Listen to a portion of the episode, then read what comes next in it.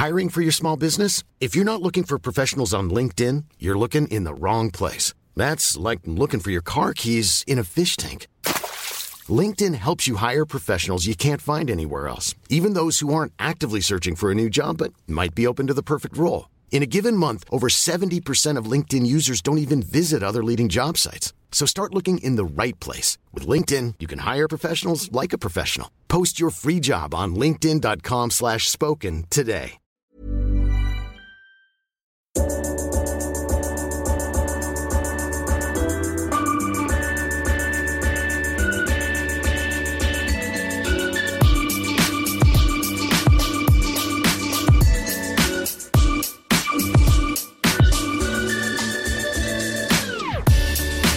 Ancora Totti, lo aspetta Materazzi, Totti si porta quasi in zona tiro, Totti si è liberato, pallonetto, Francesco! Totti! Un gol pazzesco, pazzesco per il 2-0! Cacà in percussione, cerca l'ingresso in area ancora, Cacà, davanti al portiere, Cacà, rete, rete, rete, rete, Cacà! Pallone che arriva, Trezeguet! Totti! Trezeguet! Pirlo, ancora Pirlo di tecco! Tiro! Grosso!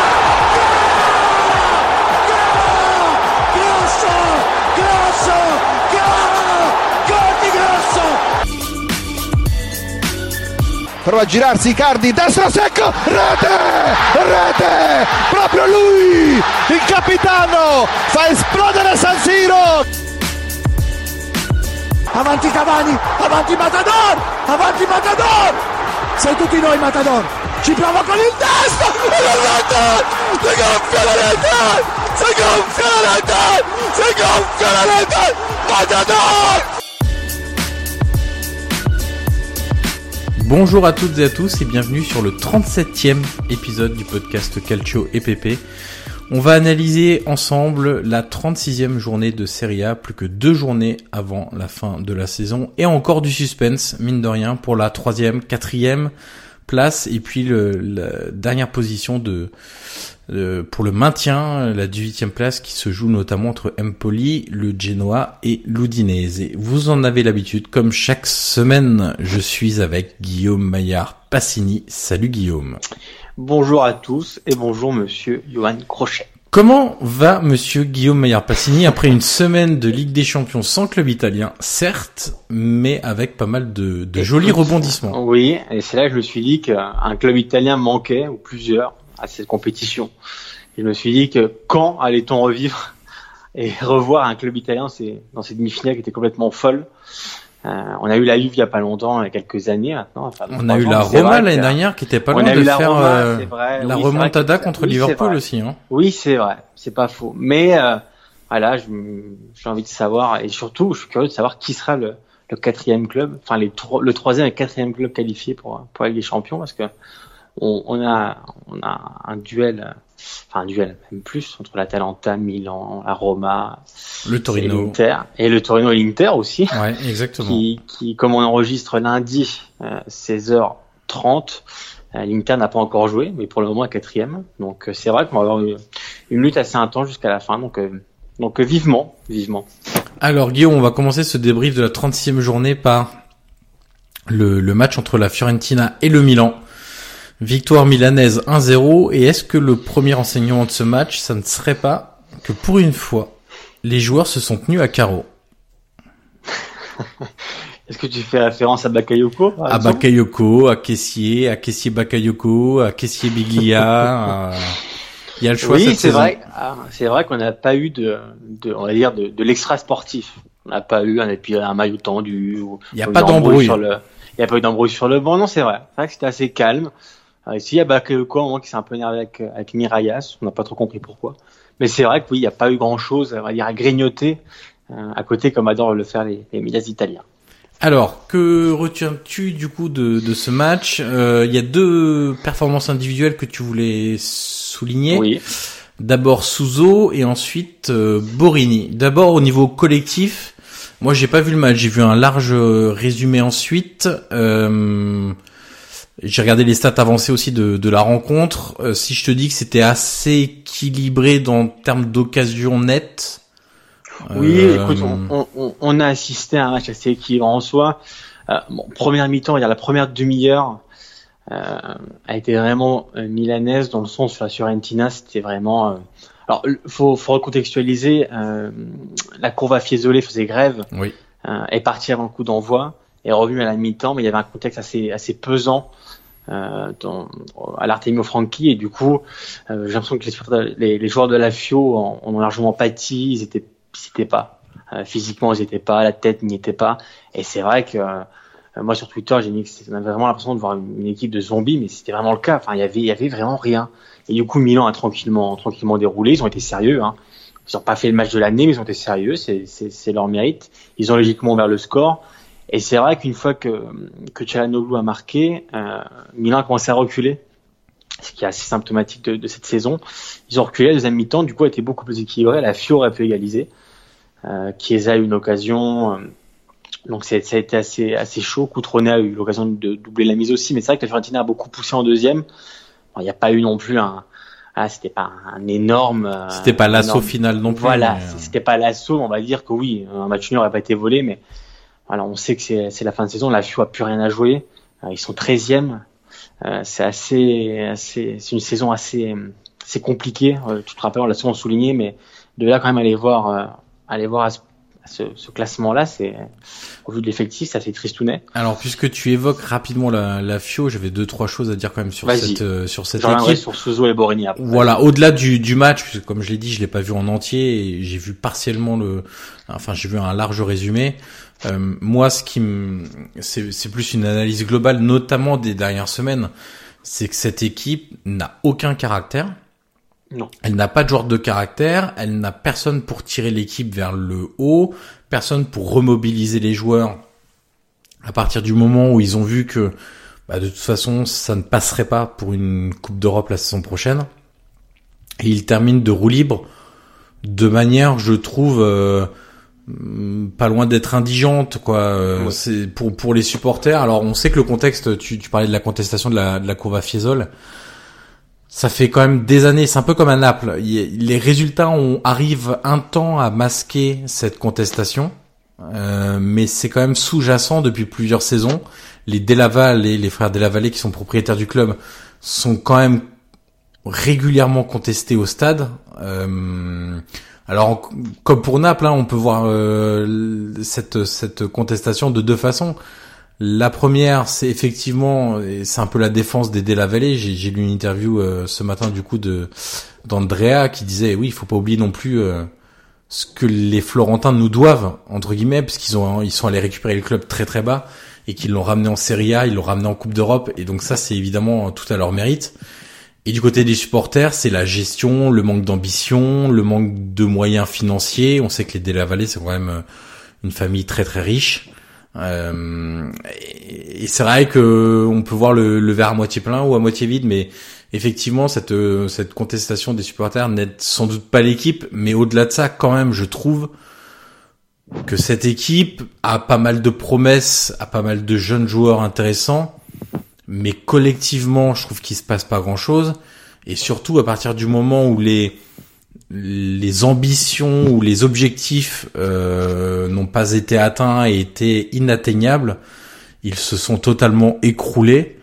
Et, et de manière vraiment euh, c'est pas euh, c'est pas en fait c'est l'impression s'ils sont arrivés face à un mur et depuis il y a plus rien. C'est c'est le blackout voilà fin de nos ambitions bah on arrête la saison on a un peu l'impression que c'est ça. Et c'est vraiment dommage parce que je trouve qu'il y a quand même des joueurs de, de qualité et j'ai du mal quand même à m'expliquer. Euh, en plus, il y a un changement d'entraîneur, des méthodes différentes. Même s'il n'y a pas de joueurs, euh, voilà, de, de vrais leaders dans cette équipe, j'ai du mal à m'expliquer qu'avec un effectif pareil, la, FIO soit sur une telle série et, et soit, comme tu le dis, 13e du, du championnat. Et comme tu disais, il n'y a eu aucune réaction euh, du Pierre là. Alors le dernier contre Empoli qui était perdu la, la semaine passée a été un peu sévère parce que c'est vrai qu'ils ont eu beaucoup beaucoup d'occasions.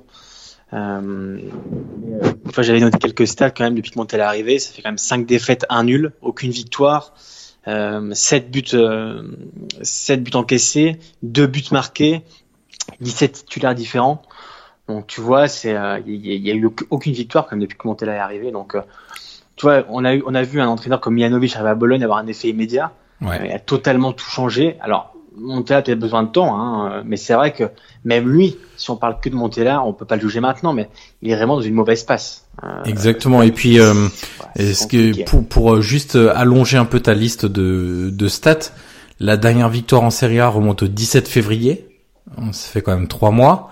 Euh, il reste du coup sur, si on prend depuis le 17 février, il y a un match nul 3-3 contre l'Inter, défaite face à l'Atalanta, face à l'Atalanta, pardon, match nul contre la Lazio, défaite à Cagliari, match nul contre le Torino, match nul contre la Roma, défaite à domicile contre Frosinone, match nul à domicile contre Bologne, défaite euh, face à la Juve, défaite à domicile face à Sassuolo et face à Milan, défaite à Empoli. Enfin voilà, autant il y a eu des gros, mais il y a eu aussi des adversaires de de bas de classement. Et la dernière victoire, notamment à domicile, euh, remonte au 16 décembre dernier. Euh, ça... ouais, c'est vraiment. Ils peuvent, ils peuvent boucler la phase retour sans, victoire à domicile. Ça c'est incroyable. Le dernier match sera contre le Genoa qui lutte pour ne pas descendre. Donc. Euh... Écoute, voilà, donc c'est voilà, donc c'est pour ça qu'il faut. En parlant de la victoire, pour revenir sur bien de, de leur victoire, elle est, elle est, elle est, on va dire même méritée, mais c'est vrai que voilà, il faut aussi recontextualiser en disant que la Fio euh, est vraiment passée à côté, surtout en première mi-temps. C'était vraiment une équipe amorphe, mais euh, moi j'ai quand même rarement vu ça. Alors on sait que c'est la fin de saison et que, comme tu disais, ils n'ont plus rien à jouer, mais tu, tu as un minimum pour le maillot, pour le blason, pour les pour les supporters. Même pour l'avenir de certains joueurs. Hein. Voilà. C'était compliqué. C'était vraiment, vraiment compliqué. Donc pour revenir à Milan, les, les individualités, alors j'ai fait Souzo parce que il a marqué, il a, pardon, il a fait sa dixième passe décisive, ce qui est un, un, record depuis Ibra, Ibrahimovic. Euh, donc c'est pas rien. Côté euh, Milan. Hein. Côté Milan, évidemment, ça fait sept ans que qu'il n'y a pas eu un joueur en, en double euh, dans les dans les passes décisives, donc euh, c'est assez important. Malheureusement, la saison de Souzo, on peut pas dire qu'elle est totalement réussie parce que il est toujours sur cours alternatif, c'est son gros problème. Euh, quand, quand il, on va dire quand quand il quand il se réveille, euh, t'as l'impression que tu vois la lumière du Milan s'allume parce que voilà, on sait que, offensivement tout passe par lui. Il y a aucun, on sait très bien qu'offensivement Milan c'est pas un jeu très très séduisant. Il n'y a pas beaucoup de combinaisons, pas beaucoup de, de production. Donc voilà, généralement les supporters se moquent un peu en disant voilà c'est ballon à Souzo et après après voilà on prie. Mais c'est vrai que c'est un peu ça. Euh, c'est encore arrivé, euh, arrivé face à la Fio, c'est Souzo qui fait un centre pour Chalanoglu. Et c'est de là qu'arrive le but. Donc, euh, donc c'est vraiment dommage que Souzo, euh, qui est un très bon joueur, hein, on le sait, il a une belle patte gauche, mais il a toujours du mal aussi, tu vois, à changer de registre. Combien ouais. de fois on l'a dit Bah regarde sa passe décisive contre la Fio, voilà. hein, c'est vraiment. Euh... Combien de fois, combien de fois on l'a vu ce genre d'action? Alors c'est très bien parce que ça marche, mais là ça marche parce que c'est la Fio en face, mais si l'adversaire est un peu plus concentré et te bloque ce circuit-là, Milan, honnêtement, empathie. Et c'est vrai que Souzo est vraiment pas assez régulier. Et depuis, depuis quand même 5-6 ans. Euh, alors, il est arrivé de Liverpool, il avait été prêté au Genoa, il avait fait une belle saison. Mais c'est vrai qu'il s'éteint toujours. Euh, le temps de l'hiver, je sais pas parce s'il fait froid, s'il si, est pas content l'hiver, mais c'est vrai que l'hiver, il joue plus. Euh, je regarde un peu ses stats. Au mois d'avril, depuis qu'il est, il est joueur pro, je crois qu'il n'a jamais marqué un but ni délivré une passe décisive. Et je te parle depuis Liverpool. Ouais. Donc, euh, de, et son époque aussi en Espagne. Donc c'est pour te dire à quel point euh, vraiment il, il pâtit et c'est toujours les mêmes problèmes. Mais c'est sans doute pour ça, ça, aussi que ça l'empêchera de viser plus haut que le Milan. Je voilà. pense. Évidemment, oui. Évidemment, parce que euh, un grand club, quand tu disputes, et dis-toi que Milan ne dispute plus la Ligue Europa depuis décembre. Imagine-toi dans un grand club, enfin dans un plus grand club qui dispute des champions, qu'est-ce que ce serait? Euh, Tu peux pas avoir un joueur sur front alternatif comme ça, donc. Euh, en tout ouais, cas, pas, pas avec ce statut de titulaire indiscutable, en tout cas. Évidemment, évidemment. Et l'autre joueur que je voulais euh, que je voulais souligner, alors assez surprenant parce qu'on sait que que les tifosi le portent pas forcément dans le mais c'est Borini. Alors voilà, Borini, on sait très bien que c'est pas c'est pas un très grand joueur en disant qu'il commence quand même buteur et, et à Milan il a été un peu travaillé partout, il a été même latéral droit à un moment. Euh, là il a retrouvé un poste à gauche dans un 4-3-3 donc il est gauche et c'est vrai que dans cette fin de saison même contre Bologne ça a été un des meilleurs. Euh, on sait que, que dans ces moments-là quand il reste plus beaucoup de matchs honnêtement la tactique tout, tout ce qu'il y a ça sert plus à grand chose. Euh, voilà maintenant c'est le c'est l'envie c'est le cœur il reste trois matchs euh, il faut les gagner et c'est vrai que Borini dans dans l'envie, dans ce qui dans ce qu'il propose, Euh, même techniquement, il a été bon contre Fiorentina. Il a un contrôle contre l'Orientin un moment qui est vraiment vraiment intéressant. Il a, il a proposé des bonnes phases. Euh, il fait tout son couloir, tout son couloir gauche par exemple avec Rodriguez. Il l'aide beaucoup. Donc c'est vrai que Borini, dans, dans ce qu'il apporte dans cette fin de saison, euh, c'est l'un des meilleurs du Milan. On s'y attendait pas forcément, pas te mentir. Mais c'est vrai que euh, voilà, il apporte quelque chose en plus, ce supplément d'âme que Milan a besoin. Et donc je pense qu'on leur verra titulaire euh, dimanche contre contre Frosinone. Mais c'est vrai que dans cette fin de saison, c'est vraiment l'élément en plus. Alors c'est pas, je dis pas que c'est c'est pas le plus talentueux, c'est pas un génie, mais voilà. Mais tu vois, il, il, en est conscient, il fait son taf.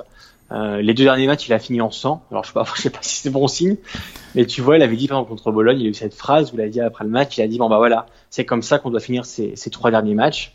Bon, bah, il en reste plus que deux. Et il disait voilà, il faut qu'on finisse en sang parce que euh, il faut aller au bout et puis on verra après si si Milan est quatrième. Il a dit euh, l'équipe doit finir en sang. Donc euh, dans dans ce que produit Milan, on va dire que il est adapté euh, pour cette fin de saison. Donc donc voilà, c'était mérité qu'on le souligne. Moi j'ai trouvé intéressant, au-delà même de l'envie, je suis même techniquement là, il a été assez propre, ça a été l'un des meilleurs. Avec Abaté d'ailleurs, tiens que j'ai oublié, mais quand j'y pense, Abaté était très bon aussi. Alors il est en fin de contrat, il va se probablement partir, mais voilà, tu le connais aussi bien que moi, tu sais que c'est un joueur du club, euh, il connaît ce club par cœur, il est là depuis très très longtemps. Et donc il sait très bien à quel point euh, cette fin de saison importante, même même pour la suivante, hein, parce que si la Ligue des Champions, ça change quand même tout. Et donc c'est vrai que euh, depuis la blessure de Calabria, bah, il a repris une place de titulaire à la place de Conti. Et c'est vrai qu'il est aussi bon dans, voilà, pareil comme Borini, dans le, dans le supplément d'âme. Il a été propre, il a pas fait des, pas fait, pas fait mille choses, mais il a été propre, il était correct, il a fait son match. Donc voilà, je dirais Borini a battu un peu dans le même contexte et Souzo. Euh, voilà, c'est dommage, il fait sa deuxième passe décisive, c'est quand même terni par, euh, par une moitié de saison vraiment totalement, totalement ratée. Alors, euh, on va continuer avec un, un deuxième match. Euh, C'était le choc de cette euh, de cette journée entre la Roma et la Juve. C'était donc dimanche soir à 20h30. Euh, alors Guillaume, il y a pas mal de choses à aborder, aussi bien euh, du côté de la Roma que de la Juve euh, et ça se passe pas forcément que sur le terrain ce qu'on Est-ce que tu vas aborder le maillot de la Juve? Alors écoute, on nous l'a beaucoup demandé sur Twitter donc oui, on peut l'aborder euh, assez rapidement. Euh, j'avais alors à titre personnel, j'avais beaucoup de doutes en voyant les les images, les images, les photos euh, et je trouve qu'à la télé c'est encore pire. Et, et, pour résumer un peu ce que je pensais, j'ai euh, Stanislas Touchot, donc euh, qui, qui avait fait un podcast avec nous, notre a eu ce oui. notre ami de l'AFP à Rome a, a eu cette formule que j'ai trouvée absolument parfaite en parlant de Kazakh euh, blanche et noire. Euh, euh, les Kazakhs de jockey, euh, c'est vrai que ça ressemble un peu à, Oui. ça ressemble un peu à ça et et c'est vrai que c'est c'est c'est pas joli quoi. Quand t'es habitué à, à des maillots qui sont assez classe, euh, rayés. euh, alors je je sais bien que euh, certains vont nous répondre, euh, bah on peut faire évoluer ce maillot, on peut essayer d'autres comme choses. le logo, ils vont, ils vont te répondre aussi pour le logo. tu. Voilà, exactement. Mais ouais. disons qu'un maillot comme ça en deuxième maillot, pourquoi pas. Euh, là, en maillot principal, euh, ouais, je suis, je suis, je suis pas convaincu. Suis un peu comme toi, je vais passer pour le grognon, moi, qui suis un peu conservateur, mais c'est vrai que bien que voilà, le, football a évolué, c'est très bien. hein. Euh, moi, je suis un peu nostalgique du vieux football, mais c'est vrai que si on pouvait garder au moins, au moins les maillots et un peu de peu d'histoire. C'est vrai que quand tu vois les maillots de la Juve d'avant, les rayures, il remonte pas grand chose, juste les rayures. Euh, et c'est vrai que là, on passe à une bande rose au milieu. euh, un côté blanc, un côté noir. Et c'est vrai que, que Stanislas, euh, j'ai j'ai vu aussi ce tweet, je l'ai trouvé très juste. Mais c'est vrai que En fait, il me fait un peu penser, tu sais, aux faux maillots que tu peux trouver sur les marchés italiens. euh, oui, oui, oui, pas il partout. fait, ouais, voilà, il fait, il fait, ouais, il fait. Bon, après, il y a sans doute des, des supporters de la de la Juve qui vont Ah, l'aimer, hein, et qui vont Oui, l'acheter. après, plein Les goûts les couleurs, comme on dit, ça se discute pas. Mais c'est vrai que euh, je trouve que c'est assez symptomatique du, du football d'aujourd'hui. Voilà, on, on perd un peu ce, ce côté. euh, c'est comme un peu, c'est comme si l'Inter euh, ou Milan ou toi la Roma pour le coup. La Roma garde toujours ce maillot. Bon, ça, on va dire chaque année c'est un peu le même, mais ils gardent toujours quand même leur tradition. Il est rouge, il n'y a pas de fantaisie. Milan, quand même, ça revient aussi un peu. C'est les bandes rouges et noires. Il y a un moment c'était un peu plus douteux, mais là ça va mieux. L'Inter aussi. Même s'ils sont pas avares aussi en fantaisie. Hein. On a vu cette année pendant le derby où ils ont fait un maillot avec toutes les rayures. Mais ça c'était plutôt sympa. Moi j'ai trouvé ça plutôt sympa. Mais euh, Bon, après, en maillot vois, collector, je trouve ça assez assez assez assez marquant. L'histoire est plutôt belle quoi. Mais c'est vrai que là, ce, maillot de la Juve, alors je le trouve pas horrible, honnêtement, je le trouve pas horrible, mais c'est vrai que je trouve que ça, ça le dé- dénaturalise, pardon. beaucoup, donc, euh, tout simplement. Dénature. Bon, bah, voilà, toi, j'ai perdais mon français, mais bon. Écoute, je, euh, je pense que certains supporters sont contents, tant mieux. Mais après, comme, je te dis, les goûts et les couleurs, malheureusement, ça, ça ne se discute pas. Alors pour revenir au, au match, euh, en revoyant parce que j'ai vu évidemment le match et puis j'ai revu un large résumé ensuite. Euh, ce qui m'avait pas forcément sauté aux yeux pendant le match, euh, j'ai trouvé que la Juve avait bien ciblé euh, les, les difficultés de la Roma et notamment euh, euh, les difficultés de la charnière Manolas Fazio, notamment en termes de vitesse. J'ai vu beaucoup beaucoup d'appels de Ronaldo et de et de Quadrado entre les deux défenseurs centraux pour miser un peu sur la, la pointe de vitesse et la première accélération. Euh, et ça a failli passer plusieurs fois. Il y a plusieurs fois ils n'ont pas été euh, servis non plus. Ouais. Mais euh, si on prend par exemple la première grosse occasion euh, sur cette balle de Matuidi euh, plein axe, voilà, la défense de la Roma se fait prendre un revers sur une passe de 40 mètres de, de Matuidi du pied droit. Ça en dit quand même assez long sur euh, sur cette équipe et sur sa capacité à à, répondre tactiquement euh, aux défis des, des adversaires. Alors euh, euh, pour continuer un peu sur sur sur la Juve, ça c'était la première grosse occasion euh, qui a fini dans les pieds de Quadrado. Il y a eu quand même trois grosses occasions en première mi-temps pour euh, pour la Juve et normalement tu peux largement conclure que s'il y en a une qui est au fond, le match est quasiment plié. Euh, parce que euh, derrière ils peuvent sortir en contre plus facilement, parce que Fazio Kolarov euh, sur les contres bah, c'est trop léger quand tu joues haut. Et, et voilà. Et à la place de ça, la Juve s'est retrouvée en deuxième mi-temps à 0-0, peut-être un peu trop tranquille, et un peu la sensation qu'ils ont laissé filer le match, sans vraiment être scandaleux non plus, hein, mais t'as senti que voilà ils appuyaient pas non plus sur l'accélérateur de façon marquante, et, et c'est vrai que euh, au final, t'as plus l'impression que la Juve a filé le match plutôt que la Roma est allée le gagner. Enfin, en tout cas, c'est c'est l'impression que ça m'a un peu donné. Je sais pas si c'était un peu le Si, si. les mêmes enseignements, mais Non, non, je pense que tu as très bien résumé. Euh, euh, comme tu dis, la Juve a vite ciblé euh, les, les de la Roma qu'on connaît à peu près tous. Après, euh, après le match, moi j'ai écouté les, les réactions. J'ai bien aimé Florenzi euh, qui a dit, et non, et, et Mirante aussi, les deux l'ont souligné, mais euh, qui ont dit que Ranieri avait surtout apporté, bon, sans attaquer Di Francesco, ils ont dit qu'il avait surtout apporté euh, cette, cette solidité défensive qu'on a retrouvée. Alors certes, Fazio, c'est vraiment tout relatif, hein, Guillaume, parce que si tu prends les trois premières occasions de la Juve, la solidité, elle y est pas du tout. hein. On peut dire, d'accord, mais on peut dire aussi, tu vois, c'est que le choix aussi était payant pour Mirante, par exemple. Oui, Parce ça que, oui. euh, le, le, le mettre sur le mettre sur le banc c'était pas simple non plus, et c'est quand même été un choix assez radical. Alors certes, comme tu dis, euh, il y a quand même une grosse occasion de Dybala et- qui, qui aurait pu aller au fond. Euh, il y a aussi le but de Ronaldo hors jeu, il y a celle de Quadrado. Alors moi au début j'hésitais entre miracle ou, ou raté. C'est vrai que euh, Ah, c'est plus miracle quand même, moi je trouve. euh, Ouais, je trouve que après je trouve que Mirante fait un sacré miracle, mais Quadrado quand même doit quand même le mettre au fond. hmm. Quand il est comme ça, il peut aussi la mettre. Après ça, que Mirante euh, vient de nulle part. hein. Moi, je, pense- je pensais que c'était déjà fini. En fait, pas du tout. Mais, euh, mais oui, euh, après la Juve, moi, là où j'étais un peu déçu, surtout après le but de, de Florenzi, qui vient un peu de nulle part, euh, j'ai trouvé très stérile dans la possession. Enfin, j'ai pas vu une réaction. Euh, euh, tu vois, au moins une asso au final pour égaliser. Je trouve, bon, après, ils ont pas. Non, mais tu dis qu'avec une Juve qui aurait un vrai enjeu sur le match, euh, sans doute Oui. il y aurait plus de détermination, d'impact physique, de, de pressing, de. Ah bah disons que oui, il joue pas comme s'il y avait beaucoup détours en jeu, hein, c'est Voilà. évident. C'est évident, mais après la Roma aussi fait un match sérieux, ils ont été, ça a été compliqué en première mi-temps, la deuxième après but de Florenzi ça a été mieux. Euh, bah, on, va- je pense que tu vas en parler après la rentrée de Cengiz Under qui était très bonne. Ouais. Euh, mais pour en parler de la Juve deux minutes, moi j'étais encore déçu. Alors je sais pas toi. Alors je veux pas faire une fixette parce que c'est pas c'est pas mon but. Et tu vois ça que des Chilo, je l'ai encore trouvé très juste. Euh, je trouve vraiment qu'il alors il y, a eu- il y en a eu d'autres qui n'ont pas été à la hauteur, mais des Chilo, je trouve vraiment qu'il apporte pas grand chose.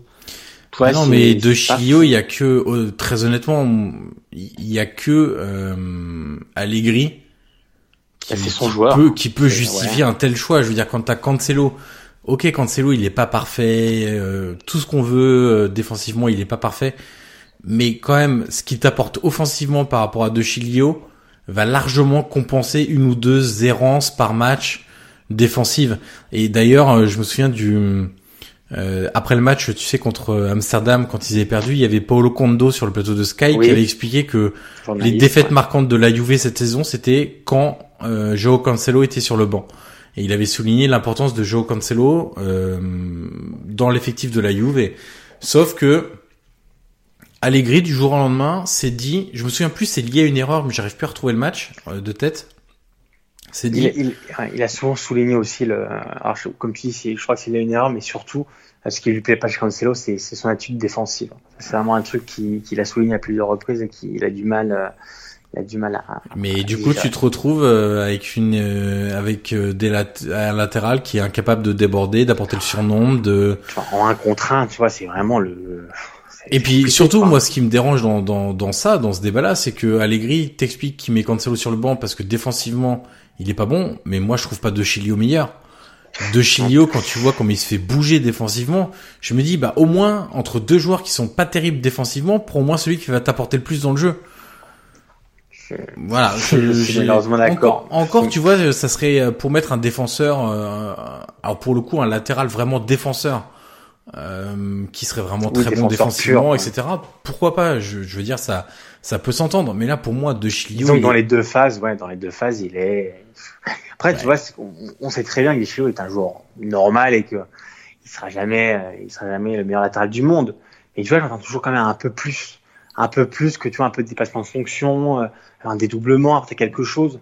Il fait toujours, comme en Italie, le compiti, on sait le petit devoir. Mhm. Il fait toujours la passe. Il, il essaye jamais de faire quelque chose en plus. C'est vrai que moi, qui le suis quand même depuis longtemps, je, je- je m'attendais beaucoup de lui parce que à l'époque de, de Milan, même de la Primavera, c'est vrai qu'on pensait vraiment qu'il avait un gros potentiel. Et c'est vrai que bon, avec le temps, on se rend compte quand même que, comme tu dis, euh, tu as une phrase très juste, c'est que seul Allegri, euh, qu'il a fait venir dans le deal avec Bonucci à l'époque, peut, peut, peut comprendre pourquoi il le fait jouer. Parce que autant, tu vois, le, le choix à gauche, je peux comprendre parce que Spinazzola, pour le coup, ouais, moi, je le pense trouve que très, très bon, intéressant. Ouais. hein. Moi, moi, je le trouve vraiment bon. Euh, déjà contre l'Atletico, tu te rappelles, il avait été bon à l'époque. Vous avez fait la, la remontada, mais c'est vrai que Spinazzola, tu vois, c'est toute la différence. Avec Guichillo, il essaie, il tente, il dédouble, il centre. Combien de centres il a fait la semaine dernière contre le Torino? Il en a fait beaucoup, beaucoup, beaucoup. Il propose toujours. Enfin, Spinazzola, c'est vraiment. Euh, moi, hier, encore hier, il m'a beaucoup, beaucoup tapé dans l'œil. Et, et tu sais, Spinazzola, je trouve qu'il a un- une de ses nombreuses qualités, c'est pied droit, pied pied gauche, c'est la même chose. Et, et pour un latéral, ça veut dire qu'il peut déborder ou rentrer sur son, enfin déborder pied gauche ou rentrer sur pied droit, c'est la même chose. Et pour un défenseur qu'il a en face Eh de oui. lui, c'est pas évident du tout. Et, et tu vois, t'as des clubs qui cherchent des latéraux à gauche. On peut penser à l'Inter, par exemple, à la Roma. Euh, bah, il ferait bien. Alors, ça va être dur de le déloger à la Juve, et- mais quand t'as Alexandro devant toi, tu sais que tu pars pas comme titulaire. Et, je serais ces clubs-là, euh, bah, j'irais chercher un, un joueur de, de ce talent-là, euh, qui est, euh, voilà, puis en- qui en plus a le caractère. On sent un mec, euh, voilà, qui Oui. qui, oui, qui se bouge, euh, très Et déterminé, surtout qui veut montrer qu'il est qui- qu'il est capable de, de, de jouer euh, sa carte à la Juve et ça c'est vrai que quand t'as un défenseur qui est aussi bon techniquement et aussi déterminé et hum, avec un, un caractère aussi affirmé, ça peut être aussi très intéressant. Donc euh, Exact. donc voilà, euh, du côté de, de la Roma, du coup, notez plusieurs choses euh, évidemment. Euh, alors, moi j'ai toujours euh, du mal hein, avec euh, une équipe euh, qui a euh, 250 millions d'euros de budget et euh, qui passe son temps à défendre dans ses 30 mètres. Euh, ok, la situation on l'oblige peut-être. Enfin, pour moi, il n'y a jamais d'obligation à jouer comme ça. Euh, parce qu'au final, euh, tu vas peut-être jouer comme ça et tu vas sans doute pas te qualifier pour la Ligue des Champions, enfin c'est même certain. Et ça se trouve, tu seras même pas en Ligue Europa. Donc euh, ça prouve bien que euh, c'est pas forcément en défendant que tu bien des résultats. Et, et surtout, c'est vraiment jouer de manière. Alors en Italie, on dit de manière provinciale, c'est avec beaucoup de dédain pour la province. Oui. Mais euh, mais voilà, c'est c'est vraiment jouer petit bras. euh, Euh, alors, euh, ce que, tu vois, par exemple, je me dis, un mec comme Zaniolo, quel est le besoin de le mettre dans une équipe comme ça qui passe son temps à défendre? Je veux dire, euh, Écoute, moi, j'ai pas leur qualité, ouais. quoi. J'ai été assez surpris par. euh, moi, j'ai regardé le match avec, euh, avec un ami qui suit la Serie aussi, et, et il m'a dit tout de suite, il m'a dit, mais, mais la Roma, ils veulent vraiment aller en Ligue des Champions dans le sens où on savait très bien que c'était une victoire ou défaite. Enfin, c'était le. C'est-à-dire s'il n'y avait pas d'autres résultats, c'était la victoire ou, ou la victoire. Et c'est vrai que la Roma, bah, ils sont rentrés dans le match enfin, tranquillement, quoi. Ils sont pas, ils sont pas poussés, euh, ils sont vite défendus, comme tu dis. Ils se sont mis tous derrière en espérant deux trois contre, euh, notamment sur le, le poteau, enfin, la barre de Pellegrini. Mais c'est vrai que tu vois, je me suis pas dit, ils jouent le match de leur vie, quoi. C'est pas une équipe que tu sens dans l'urgence. Exactement. Alors que tu vois, autant, euh, autant les, autres concurrents comme Milan et tout, je- on a tout de suite senti qu'en- que, que l'enjeu était important et que de toute façon, arrivé à la journée de la fin, c'est soit la victoire, soit c'est fini. Mais c'est vrai que la Roma, alors on sait que c'était la Juve en face, mais face à cette Juve-là, euh, qui, a, qui a gagné le titre, je m'attendais quand même une Roma, tu vois, le couteau entre les dents, euh, euh, qui allait enflammer un peu le stade, et tu sais, même le stade était un peu endormi. Euh, et c'est vrai que le début, moi, le début de match et même la première mi-temps, en soi, la première heure de jeu, m'a beaucoup déçu dans, le, dans la production de la Roma. Mais je sais pas dans- si tu as vu le match euh, de la semaine dernière contre le Genoa, c'est encore pire. Oui, Le ah oui, oui, terme d'état d'esprit et de détermination, euh, c'était d'ailleurs un des reproches euh, de la part de nombreux tifosi de, de la Roma ou même de, de personnes qui analysent le, le football italien après le match, c'est que tu peux pas jouer une qualification en Ligue des Champions euh, à la vie à la mort avec un état d'esprit aussi défaillant. Euh, et donc ça, on a encore vu ça euh, face à la Juve dimanche. Je, je, j'ai- je semble, il me semble avoir compris la logique euh, de la composition du milieu de terrain de, de Ranieri. En gros, c'était puisque de toute façon, c'était, c'était euh, pour défendre et que l'objectif de base c'était bien défendre et et Inch'Allah euh, sur un contre, euh, il y a des joueurs qui vont faire la différence. En gros, c'était en gros mettre Pellegrini dans la zone de Matuidi, même volume de course. euh, voilà, un joueur qui peut être capable de, de contenir Matuidi de répondre aux défis euh, vitesse, euh, déplacement, mouvement, etc. Et puis de l'autre côté, puisque la Roma a enfin joué en 4-3-3, c'était de mettre Zaniolo dans la zone d'Emre Can pour la répondre à la densité physique. On sait qu'Emre euh, finit la saison en boulet de canon. D'ailleurs, on l'a pas évoqué quand on a parlé de la Juve, mais pour moi, c'est encore le meilleur joueur de la Juve hier.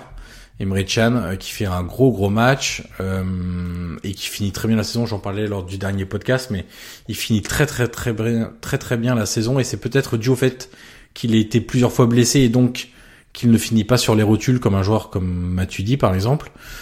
Euh, mais voilà, l'idée c'était ça, c'était euh, en gros on fait une réponse à la compo de, de de la Juve et puis on voit un peu après comment comment ça se passe. Ce que je veux noter également, c'est deux individualités. Tu vas me dire si tu es d'accord ou pas. La première, c'est Florenzi. Alors c'est pas tant pour un match exceptionnel, encore que je trouve que son match est quand même plutôt bon. Euh, mais c'est parce que dans une saison où il a été pris en grippe par les tifosi, où il a eu quand même euh, des performances très très compliquées. On peut parler de, de Porto, euh, le match à Porto, où il provoque le penalty à la 116e minute ou 117e minute. Euh, il a eu une saison très compliquée, conspuée, critiquée, euh, et là il a un rare moment de bonheur quand même. Donc ça, c'est un mec qui humainement est de grande qualité, Florenzi, et ça fait quand même un plaisir Et de qui est romain, qui est romain. qui est romain, mais qui a eu le malheur de de, de penser à son contrat et, et ça, euh, on avait eu un, petit débat là-dessus il y a, il y a quelques temps, quelques mois, mais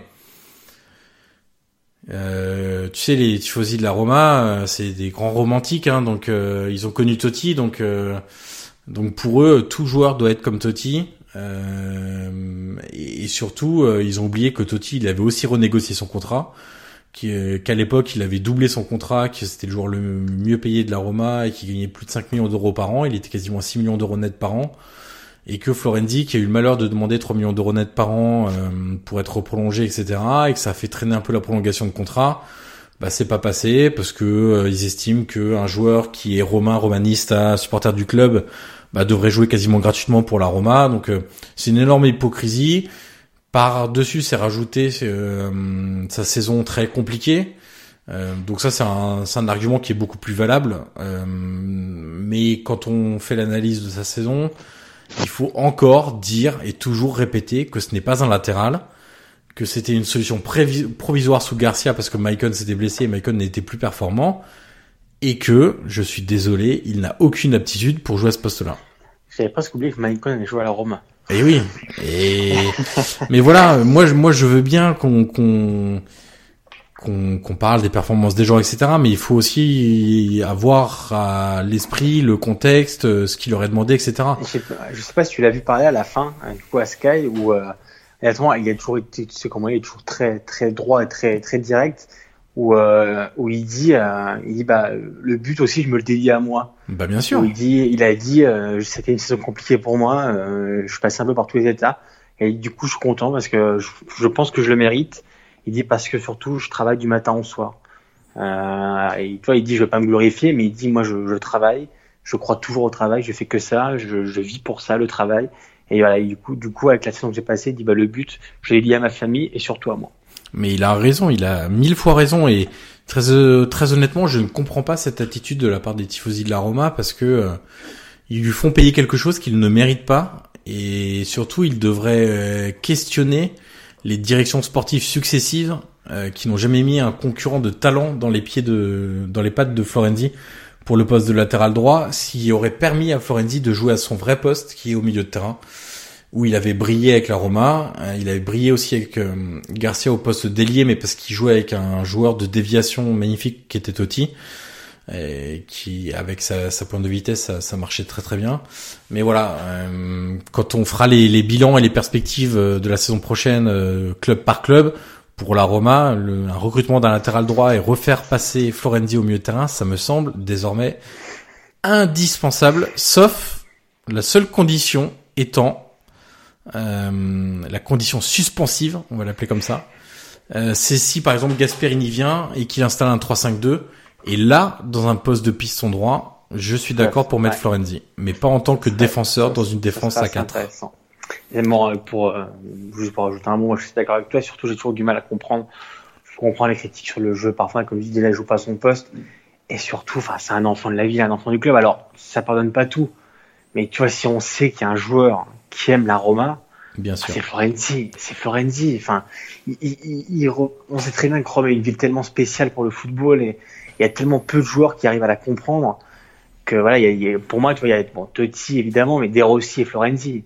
Enfin, c'est vraiment euh, à l'époque quand Totti jouait, on parlait toujours des trois là. Non, Totti est, est dirigeant, mais c'est vrai que quand De Rossi, s'il arrête à la fin de la saison, euh, il restera Florenzi. Hein. Mmh. Il restera Florenzi. Donc moi, c'est vrai que c'est un joueur que j'aime beaucoup au-delà de, de, ses qualités, qui sont heureusement pas tout le temps exprimées, parce que comme tu dis, il joue pas son poste, j'aime surtout moi, son caractère, sa personnalité. Parce que c'est vrai qu'il il, il, il, est sifflé, il a, il a reçu des critiques, et pourtant tu vois hier qu'est-ce qu'il fait, il marque, il va directement sous la ouais. soude, il va fêter avec les supporters. Donc, Alors qu'il aurait pu faire, tu sais, le geste avec les oreilles, euh, je vous entends exactement. pas, machin, enfin le C'est vraiment moi, un joueur, tu vois, qui pour moi qui symbolise la Roma. Donc euh, voilà, je pense que et de toute façon, tu vois, je me l'imagine pas ailleurs. C'est il y a des joueurs comme ça que je m'imagine pas ailleurs tellement je sais que Chrome a une vie particulière pour le football et je sais que Florenzi la comprend. Donc tu vois, j'espère vraiment qu'il va rester encore longtemps, longtemps, longtemps à la Roma parce que parce que c'est un joueur du club et que il est il doit être jugé comme tout le monde, mais il doit aussi euh, il est aussi épargné parfois quand il faut. Et puis euh, dernier joueur que je souhaitais euh, mettre euh, en avant parce que lui aussi c'était très très compliqué. Euh, sa saison a été ouais pas loin d'être catastrophique c'est délicat parce que euh, il arrive d'un titre de champion du monde. Je pense qu'il a eu du mal à redescendre aussi. C'est ah, Steven Zonzi. Je, je, suis content. Je suis content euh, je l'avais noté aussi. Ouais, non, il fait vraiment un un bon match. Il intercepte si beaucoup de balles. Ouais, ouais, je trouve ça pas pas cher payé, euh, très honnêtement. Il intercepte beaucoup de ballons. Il a fait un travail défensif remarquable. Pour une fois, il a été bien placé sur pas mal d'occasions. Euh, non, je l'ai trouvé très dynamique. Euh, euh, voilà, pas, pas pas passif comme il apparaît parfois, euh, où il est un peu lent, il trottine, etc. Là, très très solide sur les appuis, il sortait très vite sur les joueurs qui étaient dos au but. non, je l'ai trouvé, il coupait des trajectoires. Je l'ai trouvé vraiment très bon. Et quand tu regardes par rapport à à la qualité de l'adversaire, je pense que c'est son meilleur match de la saison. Alors certes, ça arrive un peu tard, mais mais peut-être que ça lui permettra de entre guillemets s'acheter une deuxième saison à la Roma. Ouais, tu penses que du coup ça peut permettre de, le, le fait qu'il soit confirmé l'année prochaine? Honnêtement, c'est dur de dire qu'un joueur de la Roma sera confirmé pour la saison prochaine tant qu'on ne connaît pas euh, à la fois l'issue du championnat et le nom du nouvel entraîneur. Euh, parce que des même des mecs comme Dzeko, Cengiz euh, Zaniolo, euh, entre les, les plus-values économiques qu'il faudra faire, euh, Manolas, Fazio, etc. Tu sais pas. T'es dans le flou plus total, donc ça me paraît compliqué. tu vois, si un mec comme Gasperini arrive, Zonzi, c'est pas forcément sa, sa, tasse de thé. Ouais. Euh, après, il faut voir. Hein, ce sera des questions d'équilibre et de volonté aussi du joueur. Euh, on verra ça euh, prochainement. Euh, je te propose de passer au Dolce. Alors, on a un Dolce du coup très très conséquent. On a du Genoa, de l'Atalanta, Empoli, des sujets d'actu. On a un Sassuolo Torino. Il y a des choses à dire également. Alors, on n'a pas de, on n'a pas de, de partie sur le Napoli. On s'excuse d'avance, mais ni toi ni moi n'avons vu le match. euh, et moi en plus, j'ai pas vu le match de la semaine d'avant.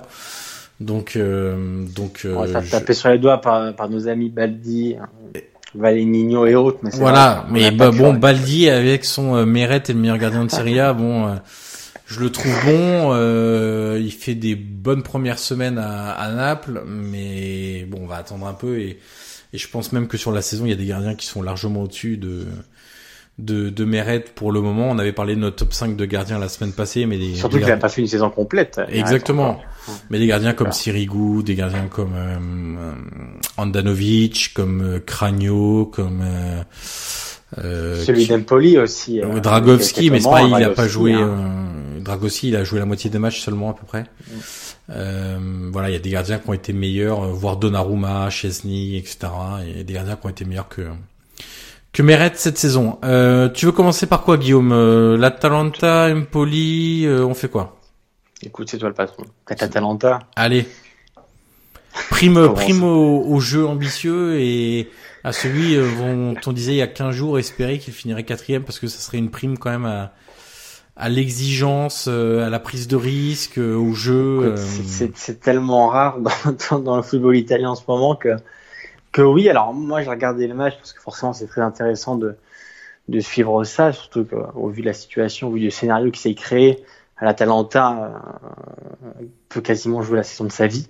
Ouais. D'ailleurs, ils vont jouer la semaine de leur vie parce que mercredi, on rappelle qu'ils jouent la, la finale de la Coupe d'Italie face à la Lazio. Euh, ils n'ont pas gagné de titre depuis plus de 60 ans, il me semble, donc ça fait loin. Et surtout, ils jouent euh, bah, le prochain match contre contre la Juve, donc euh, c'est vrai que ça peut être une semaine qui peut être euh, assez historique dans l'histoire de l'Atalanta. Mais c'est vrai que tu vois, contre, Sassuolo, contre Sassuolo, ce sera le dernier match contre, contre le Genoa à Sassuolo, du coup, parce que c'est vrai qu'ils jouent plus chez eux. Oui. Alors, très précisément, de... à Reggio Emilia. À Reggio Emilia, oui. À Reggio Emilia, exactement. Et c'est vrai que tu vois, il n'y avait pas grand chose qui pouvait faire croire. Alors, certes, c'est le talent était favorite, mais il y a beaucoup d'absents. Euh, Papou était pas là notamment. Euh, Maziello était pas là. Donc, euh, donc c'est vrai que quand tu voyais même le, groupe convoqué, tu te disais, bon, euh, ça sent pas simple, surtout que le Genoa doit sauver sa peau, on en parlera après. Donc, euh, et moi, ce que j'ai bien aimé dans la Talenta, ce que je disais en, off, j'ai beaucoup aimé leur, leur gestion du match. Euh, parce qu'on sait que c'est pas simple. Euh, ils sont quatrième, alors c'est très bien, mais après il faut le gérer, surtout quand tu arrives à la, ligne droite. Donc, donc j'ai beaucoup aimé leur, gestion du match, même après le 2-0. ils, ils encaissent le but le à la fin, et pourtant, alors il n'y a eu aucune occasion pour le 2-2, hein, mais j'ai bien aimé leur gestion, même de l'émotion et de l'enjeu, où ils sont jamais paniqués, ils n'ont jamais craqué. Euh, le, le stade en fait c'était assez vide. Donc ça c'est une ambiance particulière parce qu'on sait très bien que l'Atalanta à Bergame était très chaud. C'est vrai que quand tu vas aller jouer c'est assez vite, c'est pas simple. Plus les absents, c'est vrai qu'il y a beaucoup beaucoup de pièges. Et l'Atalanta a très bien répondu. Le Gasperini fait le fait le changement euh, avec Barreau à la mi-temps et il marque à la 46e. Donc ça, euh, tu vois, c'est aussi. C'est une saison qui te sourit bien, quoi. Voilà, quand tout va bien, tout va bien. Euh, Barreau rentre et marque juste après. Le deuxième but est magnifique. L'action est parfaite avec une participation collective de quasiment tout le monde, euh, symptomatique assez du, du, jeu de Gasperini. Mais c'est vrai que, que la Talenta, alors, on va voir leur, gestion des deux derniers matchs contre la Juve et contre Sassuolo, ça va pas être simple. Euh, ils ont trois points d'avance sur la Roma et Milan, donc euh, tout est encore possible. Euh, on va voir ce qui va se passer euh, dimanche contre la Juve. Mais c'est vrai que la Talenta, toi, je les vois pas. Euh, ils sont conscients qu'ils sont en train de faire quelque chose d'énormissime. au vu de leur budget, au vu de leurs ambitions. Mais c'est vrai que tu pourrais, tu pourrais avoir peur, tu pourrais paniquer, tu pourrais. On sait très bien que c'est pas facile d'être toujours devant. Hein. Milan, on a vu, ils ont envie de craquer. Bon, faut dire aussi que les autres n'ont pas beaucoup avancé, mais ils ont craqué quand même. Mais c'est vrai qu'à l'Atalanta, j'aime beaucoup leur gestion. Alors, parce que le jeu et tout, on le connaît.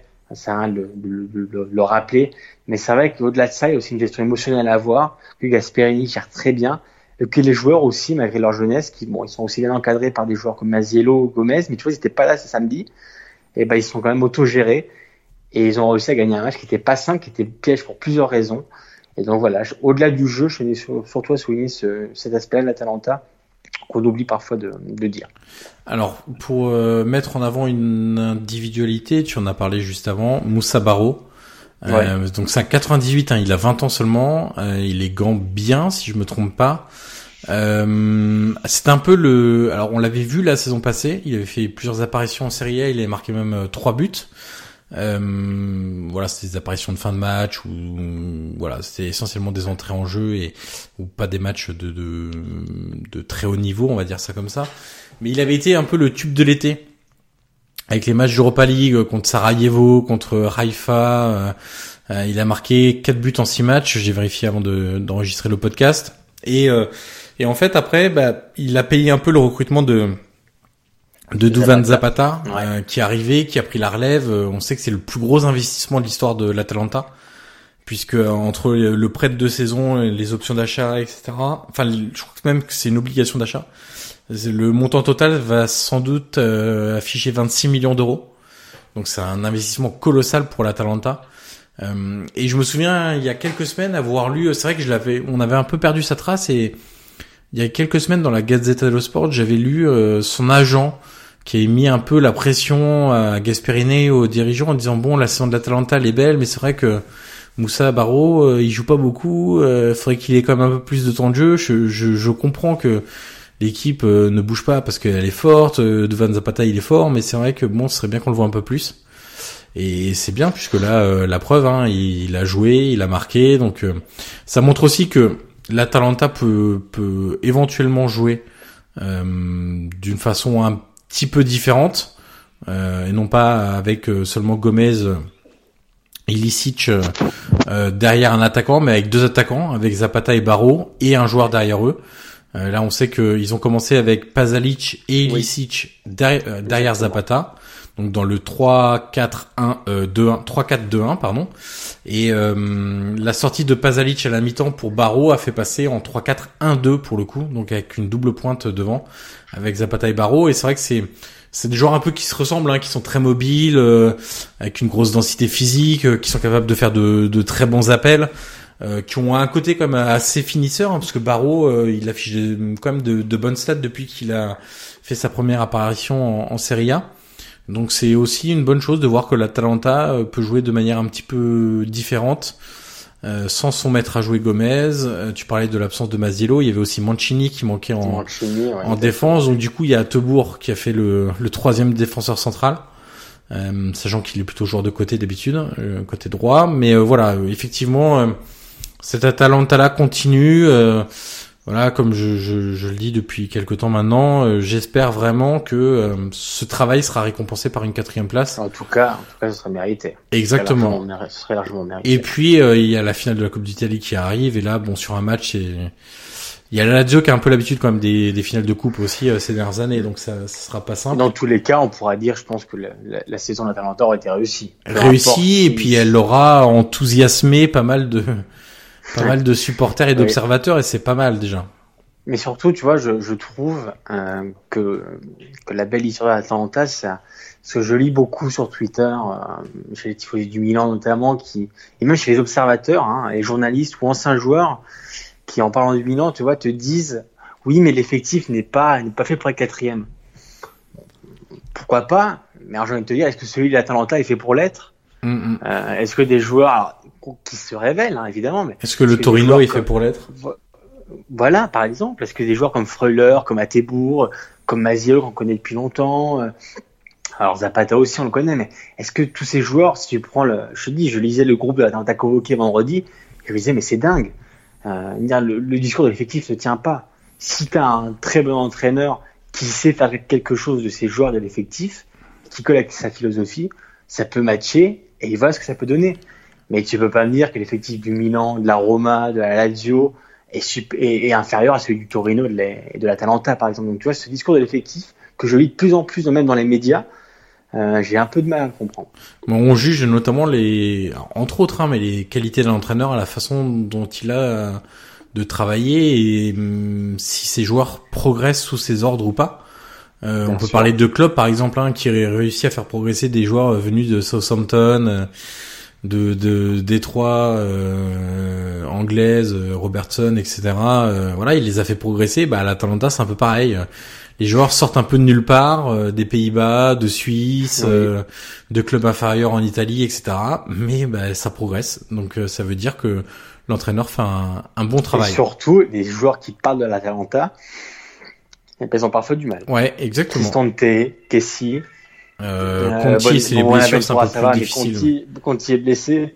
Caldara, c'est un peu pareil, c'est les blessures. Caldara, c'est Caldara est blessé aussi, mais tu vois, et surtout physiquement, ouais, mais tu vois, on parle des blessures, mais physiquement, Atalanta, t'as vu comment il court? Par rapport aux autres, c'est. Alors, je, je, vois beaucoup d'ironie des fois qui disent bah, plutôt que de recruter Gasperini, il faut recruter son préparateur physique.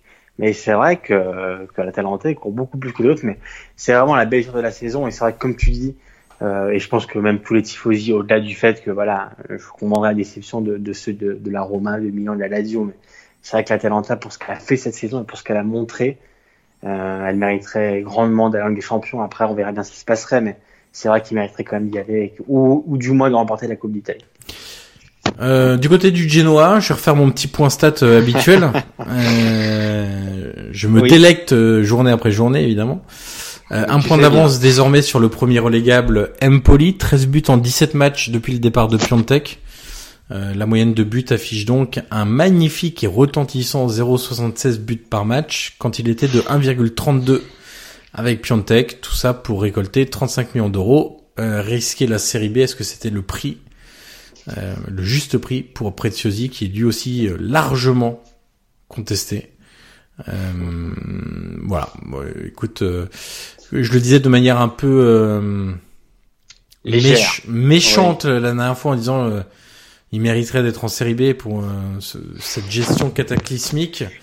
Mais c'est vrai qu'il y a peut-être que ça qui fera prendre conscience au président du, du Genoa que le business n'est pas tout et que vendre ton meilleur atout euh, au bout de six mois alors que tu as encore six mois à tirer derrière et, et, une équipe globalement de faible qualité, euh, c'est peut-être pas la meilleure la meilleure des idées. on enchaîne sur Empoli. Oui, oui, Empoli parce que euh, moi je trouve que alors pour ceux qui voient pas jouer Empoli, ce que je peux comprendre, euh, ils connaissent pas forcément, mais au-delà des révélations qu'on a eues, tu vois, comme Benasser, comme Traoré, euh, qui partira à la Fiorentina, je trouve qu'ils produisent l'un des plus beaux jeux qu'on ait pu voir cette saison avec les moyens qu'ils ont. Euh, alors il y a eu, il y avait eu le, le départ de Andrea Zoli qui est revenu. Mais, euh, mais voilà, je trouve quand même qu'il, pour, pour les moyens qu'ils ont et les joueurs qu'il a, je trouve que tu vois, il y a quand même une, ambition dans le jeu. Il propose quelque chose, euh, peu importe les adversaires. Tu te rappelles qu'ils avaient en difficulté la Juve ouais. euh, chez eux, donc euh, contre Milan, ils avaient fait match nul. Enfin, ils, ils, ont fait quand même une, une saison, euh, une saison, on va dire à la hauteur. On, on, on, savait bien qu'ils faisaient pas le titre, hein, mais c'est vrai que euh, moi, je, je, suis un peu déçu du fait que peut-être qu'ils vont peut-être pas se sauver, c'est un peu juste. Ah, le calendrier est pas bon avec euh, déplacement, euh, réception du Torino et déplacement à l'Inter. Euh. Déplacement à l'Inter, ça va être compliqué. Mais tu vois, j'ai rien contre les Genoa, mais tu vois, je, je pense que Empoli mériterait plus de rester que le Genoa. Alors, ouais, le mérite, c'est une vaste question dans le foot, mais je vois ce que tu veux dire. C'est en gros prime, prime à la prise de risque et. Exactement. Et c'est vrai que là-dessus, à la bonne gestion, euh, au fait de faire confiance à des jeunes joueurs, etc. C'est vrai que moi, euh, comme toi, euh, j'aime beaucoup ce que fait Empoli. Ouais. Moi, je m'ennuie pas dans les matchs d'Empoli. Alors, je dis pas que c'est Liverpool de club ou ou autre ou l'Ajax, mais je trouve que quand même il y a une ambition. Alors certes, à moindre à moindre échelle, à moindre mesure, parce qu'ils ont les joueurs qu'ils ont. Mais je trouve quand même qu'il y a un minimum qui est produit, quelque chose qui est fait, il y a un peu d'ambition. Donc voilà, ça m'embêterait de les revoir redescendre. Euh, évidemment, comme tu dis, l'action de mérite est, est vaste. Hein, donc je ne veux, veux pas dire que Genoa mérite de descendre, mais pour pour pour, euh, plaisir qui reste. pour euh, nos auditeurs qui, qui suivent un peu la, la Ligue 1, euh, pour essayer de faire un parallèle qui vaut un peu ce qu'il vaut, hein, mais euh, euh, ce que fait Empoli en termes de jeu cette saison, c'est un peu ce qu'a fait pendant longtemps Dalloglio à Dijon, avec un effectif vraiment pas dingue en termes de jeu où ça jouait bien au football, ou un peu ce que fait Nîmes cette saison, avec un effectif vraiment très très limité et qui pratique un bon football. Bah, dans l'esprit, c'est un peu ça, c'est un tout petit budget euh, avec un entraîneur, euh, voilà, un peu différent et euh, ancien adjoint de de Spalletti à la Roma notamment. et qui propose du jeu avec des, des joueurs qui progressent, des joueurs qui vont s'en aller vers des plus gros clubs. On peut penser, Traoré a déjà signé à la Fio, mais à Benacer aussi. Et puis c'est pas le seul, il y a des joueurs euh, évidemment, j'ai plus le, évidemment, j'ai plus le nom en tête. Euh, c'est dommage pour moi, mais euh, voilà, il y a d'autres joueurs offensifs notamment qui vont sans doute rejoindre des meilleurs clubs et et, et progresser. un petit point comme sur Traoré, hein, je l'ai encore trouvé très très bon, Guillaume. gros match, vraiment un joueur hyper dynamique. Gros volume. gros volume de jeu et c'est ce qui manque à la FIO cette saison, notamment au milieu de terrain. Donc euh, il fera sans doute du bien euh, à, l'équipe de Montella. Euh, et puis je voulais juste évoquer rapidement parce que c'est un truc avec lequel j'ai beaucoup de mal, la polémique sur l'implication ou la faible implication justement de la SAMP euh, dans ah. oui dans ce match épineux. oui alors très honnêtement j'ai pas vu le match en entier du coup parce que j'étais devant d'autres matchs mais j'ai vu un très long résumé Honnêtement, la Samp a quatre grosses occasions en comptant le penalty. Euh, T'as euh, Dragowski qui fait un super arrêt sur une frappe de loin de Yangto, sur une tête à bout portant de Quagliarella. Euh, il y a aussi le, le penalty à la fin, euh, etc. Euh, surtout, il y a des sur les buts de d'Empoli, t'as des joueurs de la Samp qui sont au duel physique et qui le perdent tout simplement. Euh, et puis il y a l'histoire du penalty le penalty qui est tiré en deux, enfin qui est marqué en deux temps, mais c'est pareil, t'as quatre joueurs de la Samp qui sont dans la surface, qui rentrent dans la surface en même temps que les joueurs d'Umpoli, donc euh, peut-être qu'à la fin ils ont pas joué le Vatou pour euh, marquer un but, mais honnêtement, euh, après le penalty, après le penalty de là, moi j'ai vu le temps additionnel, pas de dire qu'ils ils ont pas poussé quoi ils ont pas poussé après. Oui, mais est-ce que c'est qu'ils le voulaient pas, qu'ils le pouvaient pas Enfin, tu vois, l'équipe de la Samp niveau caractère depuis euh, qu'elle sait aussi elle qu'elle ne va plus rien jouer et plus jouer la Coupe d'Europe, moi je la trouve hyper décevante. Euh... Mais, mais, mais, mais, toi, moi, c'est comme ceux qui, qui, se plaignent de la Juve, mais, mais, mais fallait vous réveiller avant. Ouais. est-ce que, est-ce que, euh, est-ce que tu dois dire à la Juve, jouer Alors, c'est pas une question de, de fausser le championnat, c'est une question qu'ils sont déjà champions. ils font encore bien ce qu'ils veulent. De toute façon, soit il fallait les, contraster avant et, proposer plus pour que ce, cas de figure n'arrive pas. Est-ce que c'est de leur faute s'ils sont champions avant tout le monde et avant euh, à, plusieurs journées de la fin? Non. S'ils étaient champions la dernière journée, ben, ils auraient joué à la vie à la mort contre la Roma, euh, euh contre la, la dimanche, prochain. comme tu dis, la Sampdoria n'a plus rien à jouer, la Fiorentina non plus. Alors, il y a le blason, il y a le maillot, il y a les supporters, mais c'est vrai que ça reste des joueurs de foot, ils sont humains, c'est pas des machines. Et c'est vrai que quand il y a rien au bout, c'est compliqué. Pour avoir vu la fin du match, comme je disais, honnêtement, le joueur de la Samp à la fin, ils ont pas, tu vois, il y a même pas eu beaucoup de longs ballons. Enfin, on sait très bien que ça arrangeait pas le Genoa. Après, à la limite, bon, euh, mais on peut pas dire qu'ils ont lâché le match parce que c'est faux. Voilà, c'est ça qui me gêne beaucoup, quoi. On peut pas dire, non, on peut pas dire lâcher le match parce que tu peux pas lâcher un match. Tu peux avoir moins envie que si c'était le match du titre, évidemment. Mais lâcher le match, ça me paraît quand même un gros mot, un gros mot. On est dans le monde professionnel. Voilà. C'est sûr que, comme on dit en Italie, l'estime, l'envie, fait beaucoup.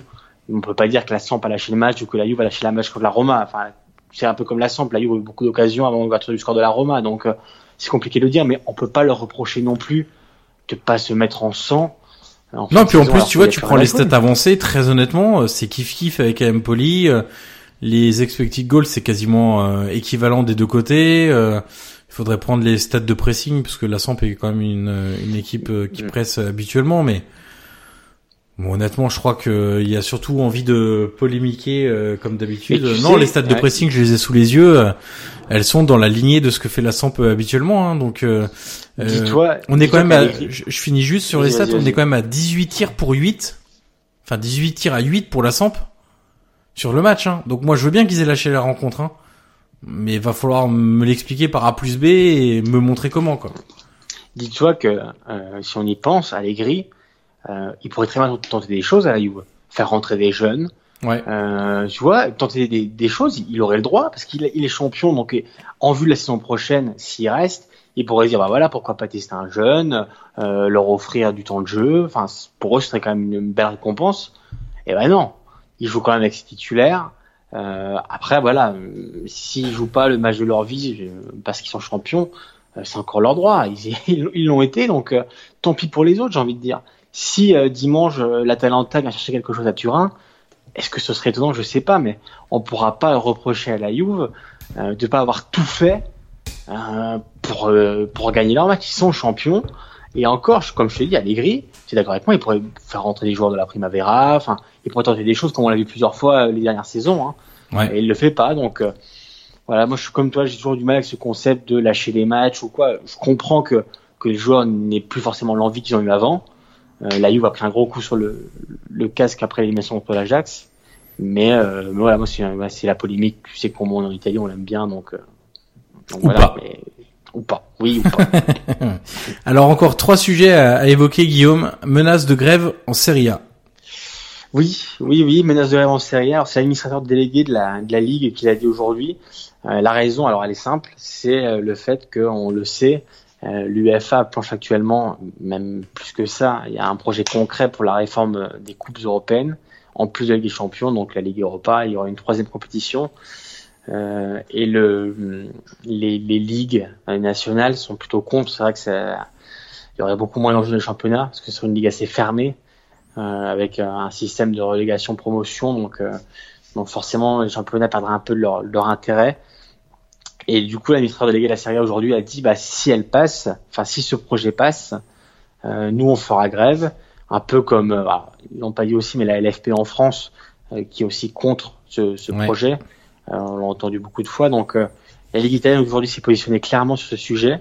Euh, l'administrateur délégué a rajouté qu'il il faisait confiance à, à Agnelli et à Seferin, président de l'UEFA et président du coup de la Juve, Je pense qu'il doit assez mal connaître Agnelli, du coup. Probablement. Mais du coup, il a dit, voilà, j'ai encore confiance en eux pour que ça change. Mais il a dit, en tout cas, si ça change pas, nous, on fera grève. euh, Et donc, ce qu'est-ce que ça changera de faire grève euh, par rapport à ces mecs-là? Rien. réforme. Je pense pas que ça changera grand chose, mais euh, écoute, euh, Mhm. c'est un peu, c'est un peu, on sait aussi que Tebas, en Espagne, se positionnait contre. Euh, il y a eu Kyo en France. Hum, donc voilà, du moins, c'est c'est l'information du jour en disant que voilà, Ouais. la, la Ligue de Serie A est prête à faire grève euh, si ce projet est concrétisé. Et de ce que je lisais quand même, de, de ce que j'ai pu voir, c'est un projet qui est quand même très avancé. Oui. et qui a quand même de grandes chances de, de se boucler. Euh, Qu'en est-il euh, des cris racistes euh, envers Moiskin du côté de la Ligue Sinon, tout va bien? Euh, Toujours Écoute- pas écoute, hein, euh? Disons que le principal est, est qu'on ait changé de logo. Ah oui, ah oui, ah oui, ça c'est... Ah, ces logos C'était l'urgence, hein. C'était vraiment important, quoi. Ah ouais, de toute façon, je pense que moi j'ai arrêté de, de le souligner sur Twitter parce que je pense qu'après j'étais un peu redondant. Mais voilà, moi c'est vraiment un truc qui me qui me dépasse quoi. Tu, je, je pense qu'on a quasiment plus fait. Je pense que tu seras d'accord sur le maillot d'Acherbi qui a été une erreur de Ouais. Bakayoko Kessi. et C'est vrai que c'était une erreur, on l'a souligné. On a plus fait pour ça avec le président Gravina de, de la Fiducie qui prend position. On a eu le président aussi du comité olympique qui a pris position. Ah, mais alors depuis, euh, Mhm. les épisodes de Cagliari, on n'a pas de nouvelles. Euh, les épisodes, rappelle-toi, Milan Lazio Coupe d'Italie. Ouais. Euh, Il y a eu plus de 30 épisodes de, de, de, de chants racistes qui ont été euh, qui ont été relevés. Et du coup, la Lazio était suspendu pour un match avec sursis. Ah bah, et, et, et- voilà. Faut Voilà pas que abuser je- non plus, hein. Bakayoko, il a qu'à être blanc aussi, hein. Attends. C'est c'est terrible. Et nous, ce qu'on apprend cette semaine, C'est dramatique. C'est absolument dramatique. La, gé- ouais, la, la hiérarchie, ça sont des problèmes. Et... Mais bon, comme je te dis, on a changé de logo. Ouais. voilà. Tiens, en parlant de, de, de, de ligue et d'organisation de, de Serie A, euh, petit coup de gueule de ta part, lié au calendrier de la 37e journée de Serie A. Moi, ce que j'aimerais, parce qu'on sait qu'il y, a- ce, il y a cette On polémique. peut dire que tu es un doux rêveur. Exactement. J'ai vu sur Twitter aussi qu'on on nous demandait euh, pour anticiper des questions euh, pourquoi Milan Frosinone était était pas était pas décalé ce que Milan l'a demandé parce que alors, pour recontextualiser rapidement euh, Juve Frosinone devait avoir euh, Juve Frosinone Juve Atalanta donc match assez important et match du titre pour la Juve qui va fêter le titre les festivités avait lieu dimanche dimanche prochain à 15h. Mais cette saison, alors c'est assez étonnant parce que les sept dernières saisons, je crois que la, la Juve l'avait fait d'après-midi, mais la Juve a essayé de le faire de nuit. Du coup, ils ont demandé à décaler ce match, qui a quand même un enjeu, parce que pour la Talenta, c'est un énorme enjeu pour les autres, du coup, pour le Milan, la Roma, voire le Torino. Euh, et du coup, ils ont demandé, la Juve a demandé à la Ligue de le décaler le soir, ce que la Ligue a accepté. Et du coup, Milan, euh, de son côté, qui devait jouer après la Talenta, du coup, maintenant, jouera avant. Du coup, la Talenta sera le score du Milan avant le son match face à la Juve. Et du coup, Milan a dit ah non, a dit pour que ce soit égal, euh, nous on a rejoint en même temps. Enfin, Milan, ils vont peut-être y arriver à battre Frosinone quand même, non? Écoute, euh, Moi, je pense que oui. Euh, c'est pour ça que j'ai un peu de mal à comprendre. Alors, je peux comprendre le. Et moi, c'est ce que je milite. Moi, je milite pour que les dernières journées, quand il y a de la, il y a de l'enjeu, au moins on joue tous en même temps. Euh, alors, je sais bien, je suis utopique parce que les droits télé le permettent pas. Et d'ailleurs, c'est pour ça que la Ligue va refuser à Milan. Euh, probablement, il y a rien d'officiel. Il va probablement refuser le, le fait de décaler le match à 20h45 plutôt que 18h. Mais c'est vrai, tu vois, je pense que Milan, la Roma, euh, la Talenta devraient jouer en même temps pour pas qu'il y ait de euh, bah tiens la Roma a fait match nul, du coup on va tout faire pour gagner non, on joue tous en même temps et puis on voit après, on fait les calculs. Mais là, cette polémique de dimanche, j'ai un peu de mal à la comprendre parce que Milan va recevoir Frosinone. Euh, je pense, j'ose espérer qu'ils vont réussir à s'imposer. Ça devrait être une formalité. Voilà. Quand tu vois le match de. Frosinone et contre l'Udinese, euh, Oui, voilà. Donc, euh, dans tous les cas, je pense pas que ça changerait grand chose. Parce qu'on part du principe que Milan gagnera à 18h. Donc, que Atalanta joue avant ou après. Et puis il faut partir gagner, du principe que t'as qu'à gagner tous tes matchs dans la saison et t'auras pas ce débat-là. Bien- évidemment, bien évidemment. Et par contre, tu vois, moi, j'aimerais que les derniers matchs aient en jeu, euh, ils jouent tous en même temps. Tu vois, par exemple, en Angleterre, alors c'était la dernière journée. Bon, ils ont joué, ils ont joué quand même les matchs. Mais tous en là, la temps. dernière journée de Serie A sera aussi en même temps. hein. Oui, mais tu vois, j'aurais aimé qu'on anticipe un peu parce que c'est vrai que parfois, on sait très bien que ça change beaucoup de choses de jouer avant, après, de savoir, de pas savoir. Au moins les derniers matchs, mais c'est vrai que maintenant avec les droits télé, euh, regarde l'Inter, il joue, il joue ce lundi soir. C'est c'est trop éparpillé, il y a des matchs tout le temps. euh, euh, à 15 heures, on n'a plus rien, plus rien. Ah non, ça, c'est je sûr. Et puis attends, je, je vais te parler dans, allez, dans 5 minutes, le temps de faire un dernier sujet du match de dimanche midi 30 de la semaine prochaine. Ça va être encore du rêve. Bah, figure-toi, que je ne le connais pas. Ah. Donc, je vais laisser la sortie. Très bien.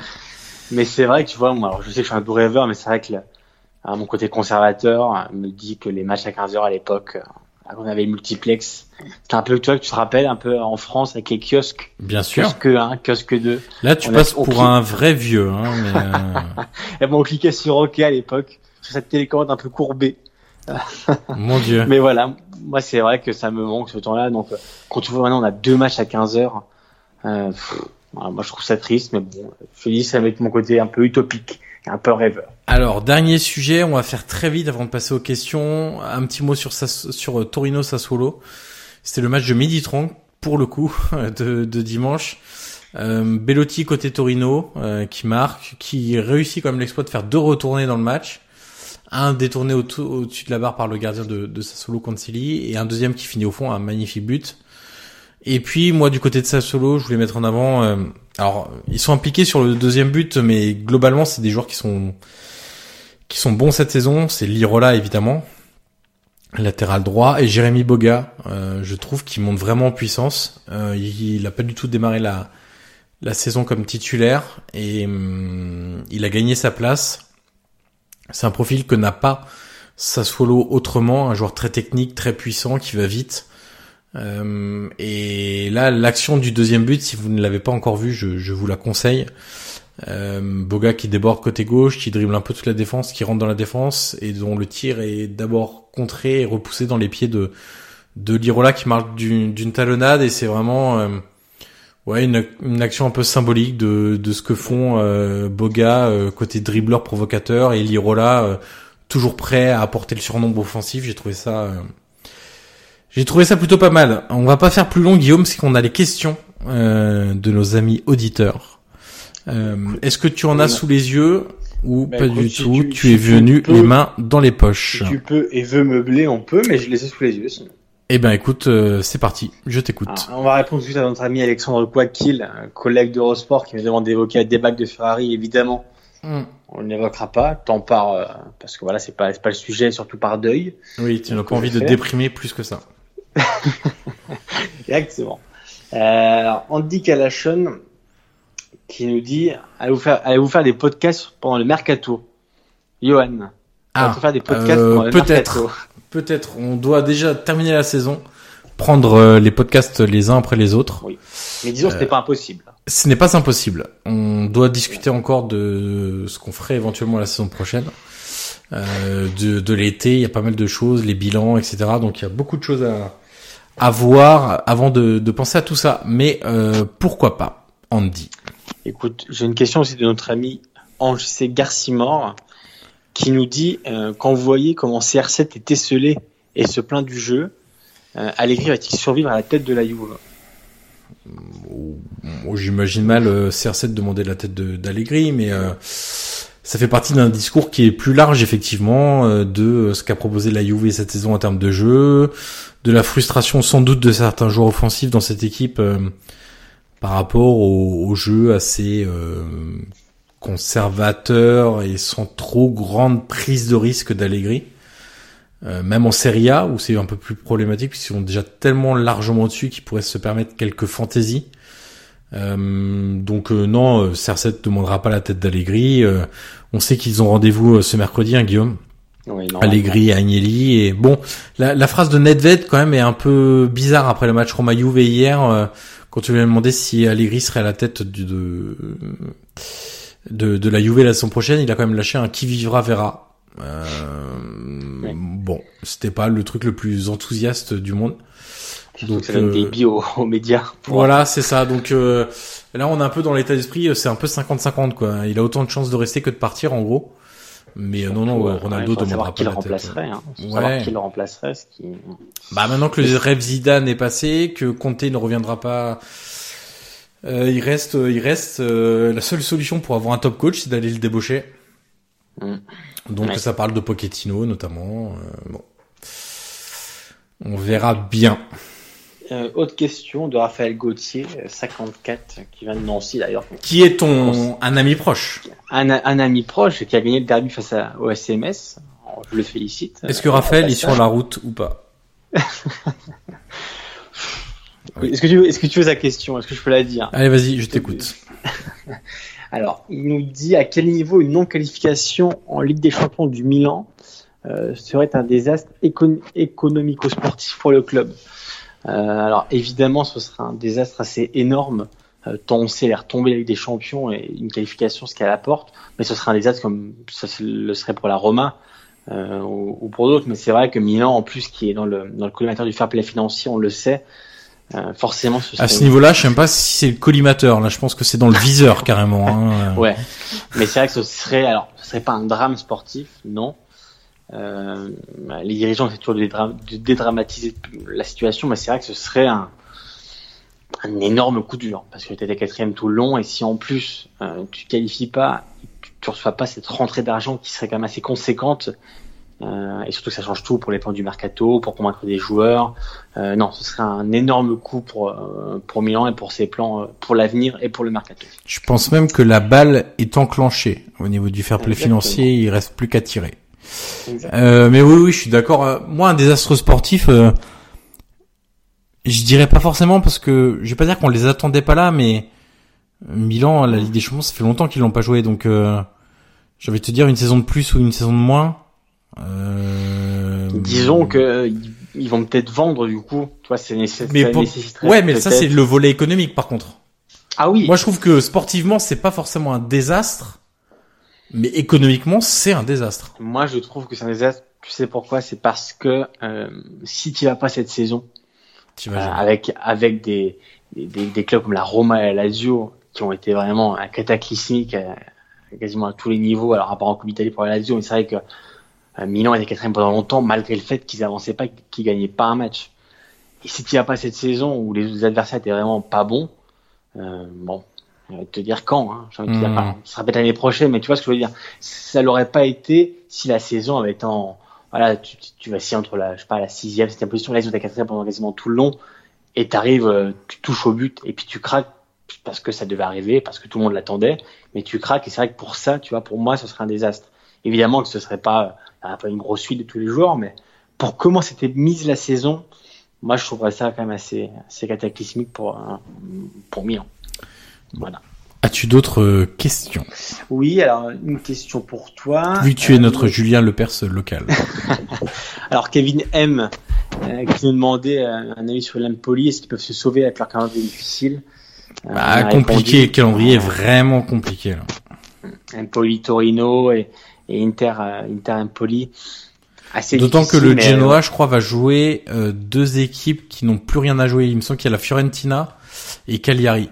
Donc. Euh...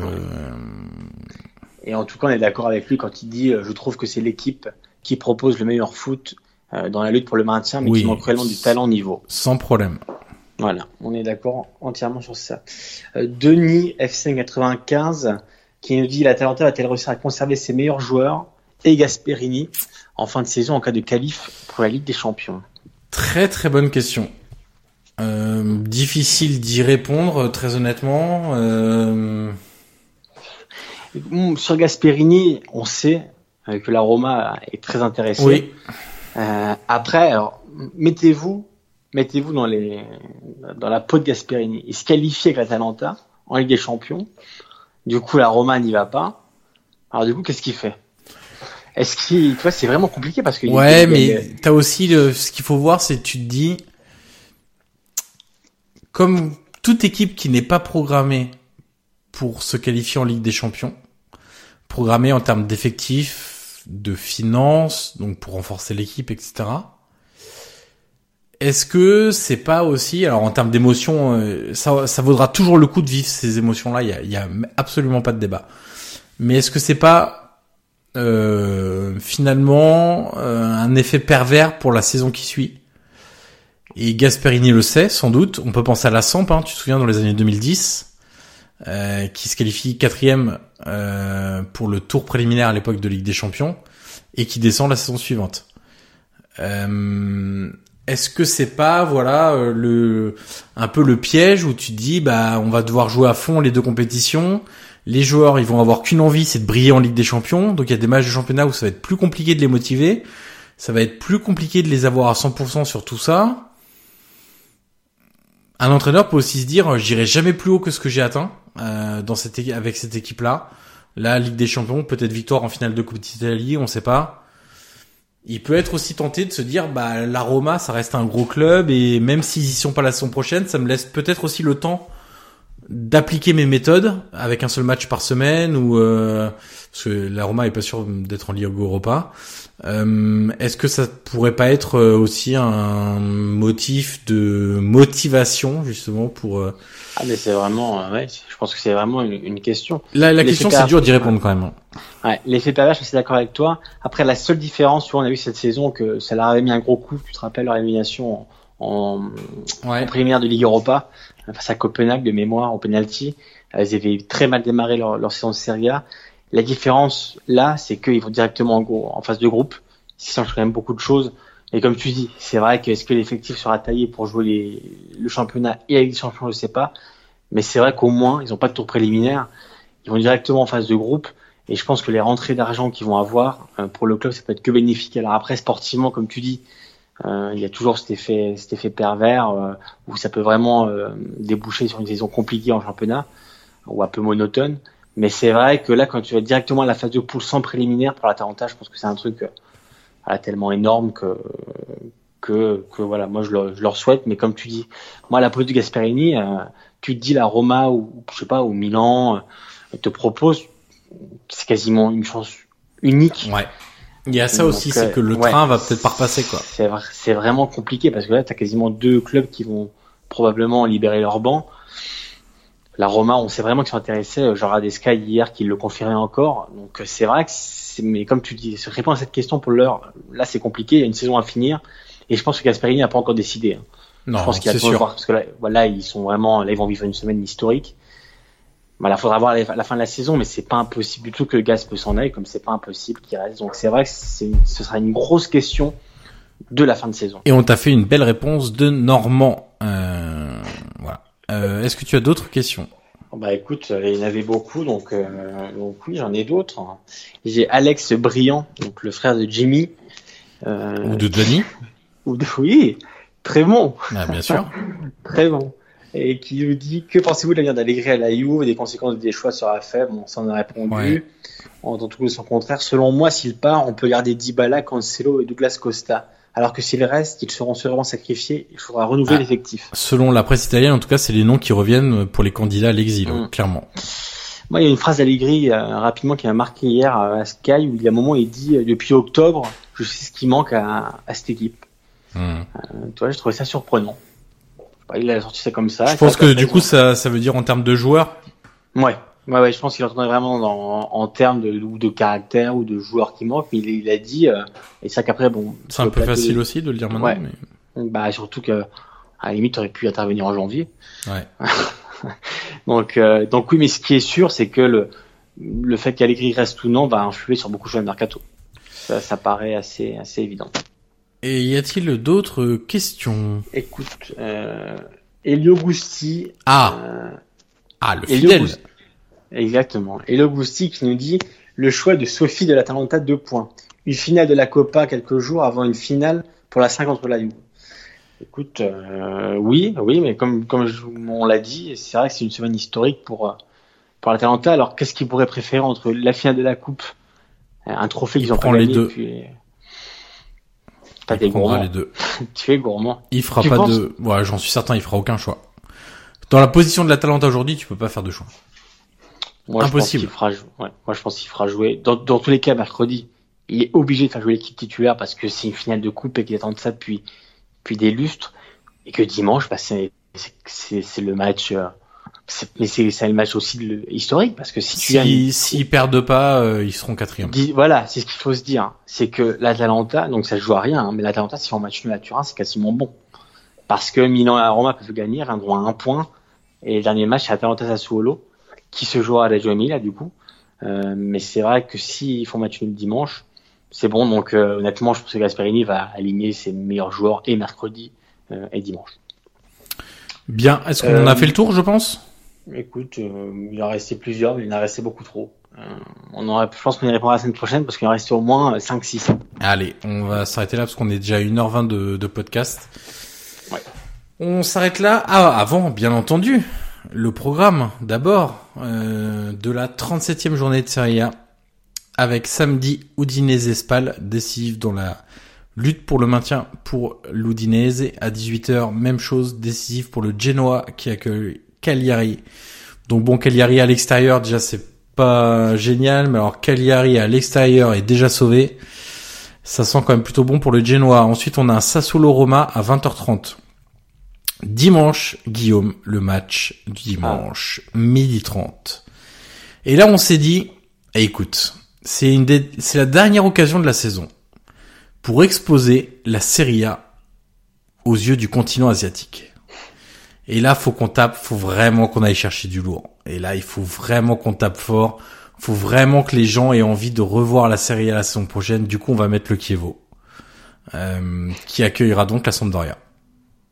Voilà. Un magnifique match où il n'y a pas d'enjeu, où tu mets le dernier qui accueille le neuvième. Bon, voilà, encore un très bon choix de, de la Ligue. Euh, à 15h, le multiplex composé de Parma, Fiorentina et Empoli, Torino. 18h, Milan, Frosinone. Euh, du coup, j'ai la Juve, Atalanta et Naples, Inter à 20h30. Les calendriers ont été mis à jour, c'est tout bon? C'est tout bon à voir. Du coup, euh, je te dis si Milan Fusion est confirmé à 18h.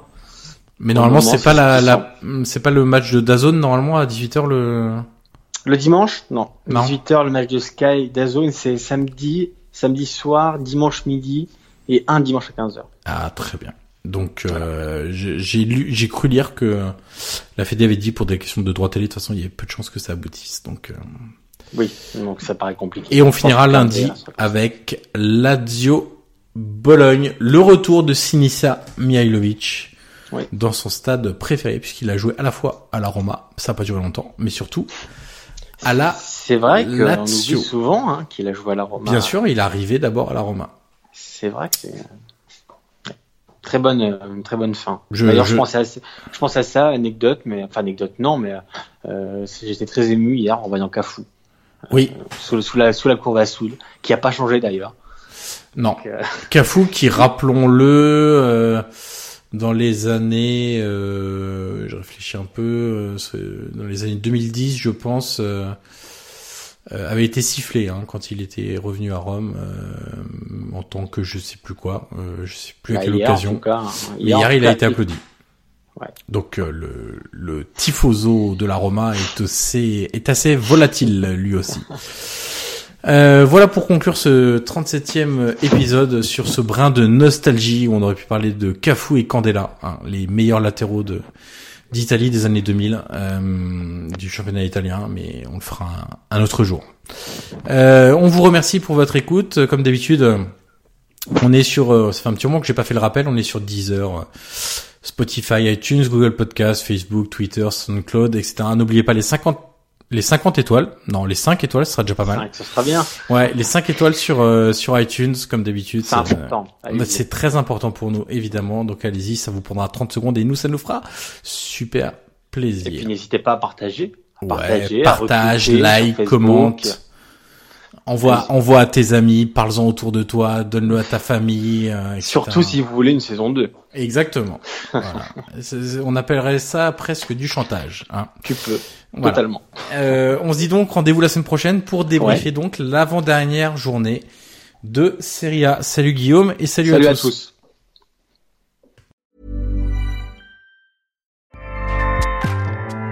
ACAST powers the world's best podcasts. Here's a show that we recommend. This is Roundabout Season 2, and we're back to share more stories from the road and the memories made along the way. We're talking rest stops, if we're stopping to get gas.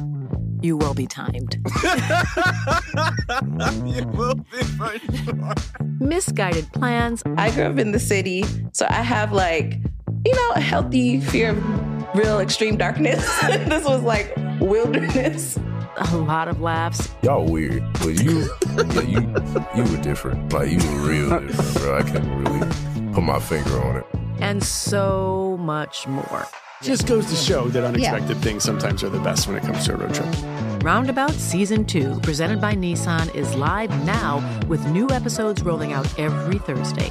Listen and subscribe wherever you get your podcasts.